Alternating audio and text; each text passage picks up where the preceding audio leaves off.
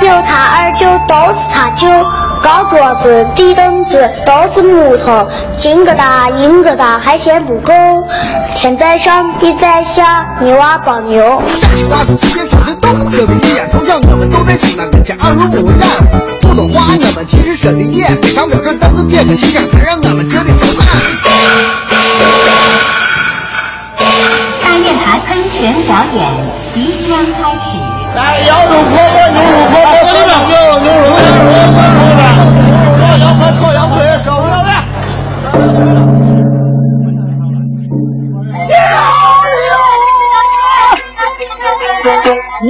这是从西汉年间流传至今的陕西话音老腔，几块砖头、一把琴、一条凳子，五六位艺人，就能一声吼得千古事，双手对舞百万兵。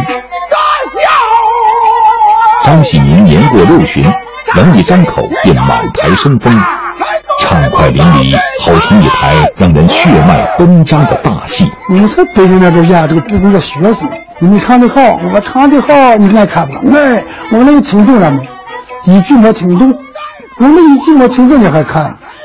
哎，老乡好，一个个西方摇滚，你这老乡就是中国最古老的摇滚。在唱了四十年秦腔的梅花奖得主李晓峰心里，陕西话可是中国语言之根。唐诗都是按陕西的四声来写的。你现在普通话按这着念，床前明月光，疑是地上霜。举头望明月，低头思故乡。其实这样念的很不舒服。嗯，拿陕西话念呀，床前明月光，疑是地上霜。举头望明月，低头思故乡，三个韵在一块呀。陕西方言很奇妙，没有听懂别烦恼，听听疯狂的陕西话，黑瓜子硬邦精神好。嘘，包吭声开始了。啊哈哈！啊，对你的印象咋样？有没有感觉？感感觉。兰州姑娘卓雅学说陕西话，从一个一个的调调模仿，现在已从热闹中学出了门道。她跟陕西小伙王军主持的陕西广播电台一档叫《疯狂陕西话》的节目，短短五年，她拿到了一个又一个广播大奖。刚开始上这个节目的时候，我都要把声调标好的，我都要念的，我讲不正宗，但是听众也很乐意听。只要会说陕西话，觉得你好洋气啊。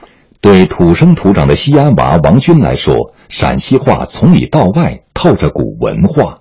我自己叫王军王聊子啊，王九王聊子，大家好，我是王九王聊子，叫了十几年了，大家都知道这个名字。其实最初我叫这个名字的原因，是因为陕西话有一句话叫做“聊咋的”，哎，聊咋的，什么意思呢？就是特别好的意思，它是夸奖人的意思。说这个“聊”字儿，你用那个“聊”就不对。我说为什么不对？他说你这个“聊”是口号，是嘹亮的“嘹”。嗯，那我们陕西这个“聊”是女字旁这个“嘹”，啊，这是《诗经》当中一句话。啊，叫月出娇兮，教人聊兮，什么意思呢？就是月亮出来之后，有一个有一个特别漂亮的一个姑娘出现在这个月光之下，这个人长得面貌特别的娇美，才叫聊。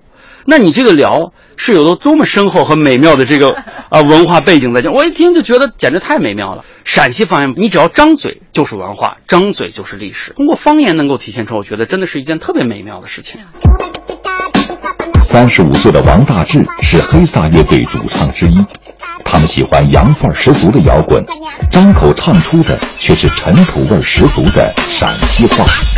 来来来，大家跟我一起唱陕西话，把老祖宗听好的口音发扬光大。来来来，点个汉，整个汉蛋，说的不要也没事，尽管念发。来来来，大家。互联网应用大家都可以下载，但是俺们这个 CD 就卖了一万多张。俺第一次去北京去演出的时候。心里比较紧张，就觉得不知道有有多少人来，结果一去那天的感觉就是跟在西安差不多，底下全是陕西人。在那个时候会发现是乡音的地方，就是有好多在外地的陕西人，他听到这种东西的感受，可能俺自己都没有么深的这种理解。尽管黑撒乐队的歌依旧张扬火爆，一出口就能砸个大坑的陕西话。却在都市的水泥森林里气势不在。陕西戏曲研究院的邓卫峰说的一口纯正陕西话，但面对孩子，他不得不说普通话。他说那是嘴里嚼了棒槌的感觉。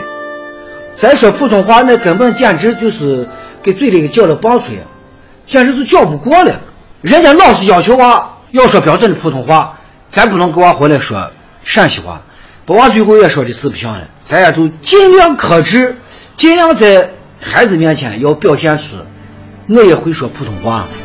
那咱不能说是给娃讲国中国的贵，哎，中国的贵，就是很迷茫嘛。八岁的党月航不仅不大会说陕西话，也不太愿意说。平时说陕西话吗？嗯，在学校不说，在家说呢。啊，那你喜欢说陕西话吗？不喜欢。为啥呀？陕西话不常用啊。啊，不常用。那你觉得它好听吗？不好听。为啥不好听？因为太老土了。邓卫峰的迷茫映照出方言的尴尬。就在十一月，陕西启动了为方言建档。陕西省教育厅语言文字工作处副处长刘白燕说：“用这样的方式留住乡音，有几多无奈，但抢救已时不我待。”我们有没有可能通过标准音的录入、方言录入，把它设计成一个类似的 APP 软件？想学我们的延安方言，怎么打招呼、问吃了没，或者是今天很开心啊，说聊咋了这样的话的时候。他用一句呃地道的普通话输入进去以后，会出来一个标准男音或者女音，告诉他说延安话怎么讲，西安话怎么讲，这个是很强大的。要说我们陕西话的特色，那就是一个词儿“拧”，简单明了，听起来扎劲。陕西话用一个字儿来形容，就是特别的媚，尤其是女孩子讲起来风情万种的，特别的性感。一个代表人物就是大家都知道的佟湘玉佟掌柜。陕西方言的美就在是亮，细为什么包面条吃？